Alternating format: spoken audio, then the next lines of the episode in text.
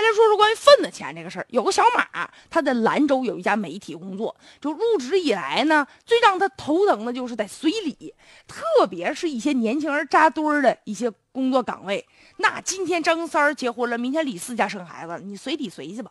他一个月呢就挣三千多块钱工资，遇上个好日子，像那五月八号啊这样的好日子啊，结婚的、订婚的、得子的各种喜事扎堆啊，他简直不胜其烦。一个月三千块钱这工资，真是不知道够不够随礼的。关键你像有一些工作岗位，就人员流动性吧比较大，他不像比如说事业单位啊，还有一些这个就是。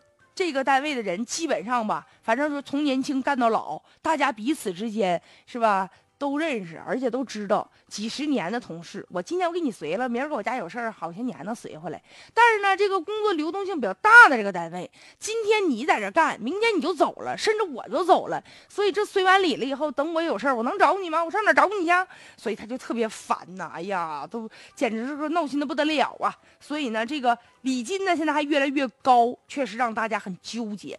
据说啊，就这个随礼这个事儿，在农村呢更夸张啊。说这个人情消费对已经超过了啥呢？就正常，比如说看病花费呀，或者日常生开销啊，这都完全都抵不过人情消费。甚至有的人就随礼没钱咋整？出去借钱去，完给别人随礼啊，像。名目繁多，说婚丧嫁娶了，孩子满月了，逐渐变成什么呢？过节得随礼，过生日得随礼，升学得随礼，乔迁得随礼。据说有的人家那个猪，那个小猪母猪生小崽了，也得随礼啊。还有的在拘留所里面待了几个月，放出来了，据说还得接风洗尘，也得摆个酒席。这咋啥都能摆酒席呢？而且吧，就原来就说这亲戚朋友实在的关系好的随礼，现在不是了。就你比如说。单位的同事啊，可能就原来从来都不打招呼，对方突然间有一天特别热情，在电梯里哎给你点头哈腰的，过两天告诉你人家要结婚了啊，整了半天是这个呀，就不太熟的人让你随礼，还有呢就多年不联系的老同学，突然间挖门盗洞的找到你的联系方式，特别热情的跟你寒暄几句，然后让你随礼，随完礼之后立马把你拉黑，从此以后老死不相往来。你说这份子随的多憋屈吧？而且随礼的钱呢就越随越高。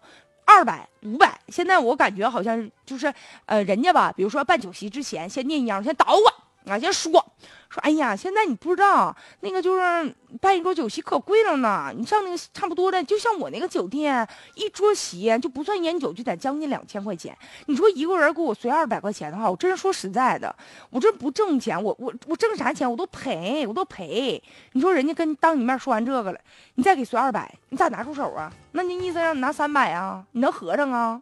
哎呀，所以现在吧，就本来吧，正常的人情已经异化都变味儿了。谁拿的钱多，就代表关系好哈。所以网上这不是爱吗？各种各种这个就是面对这种办法，只能有的打白条，有的就微信转账啊，有的把单位发的购物卡塞到红包里，还有的人把彩票给你了，说你这没准儿你是不是你就中了一百万？别忘到时候分我点啊。还有这送菜刀，菜刀谐音不就财到了吗？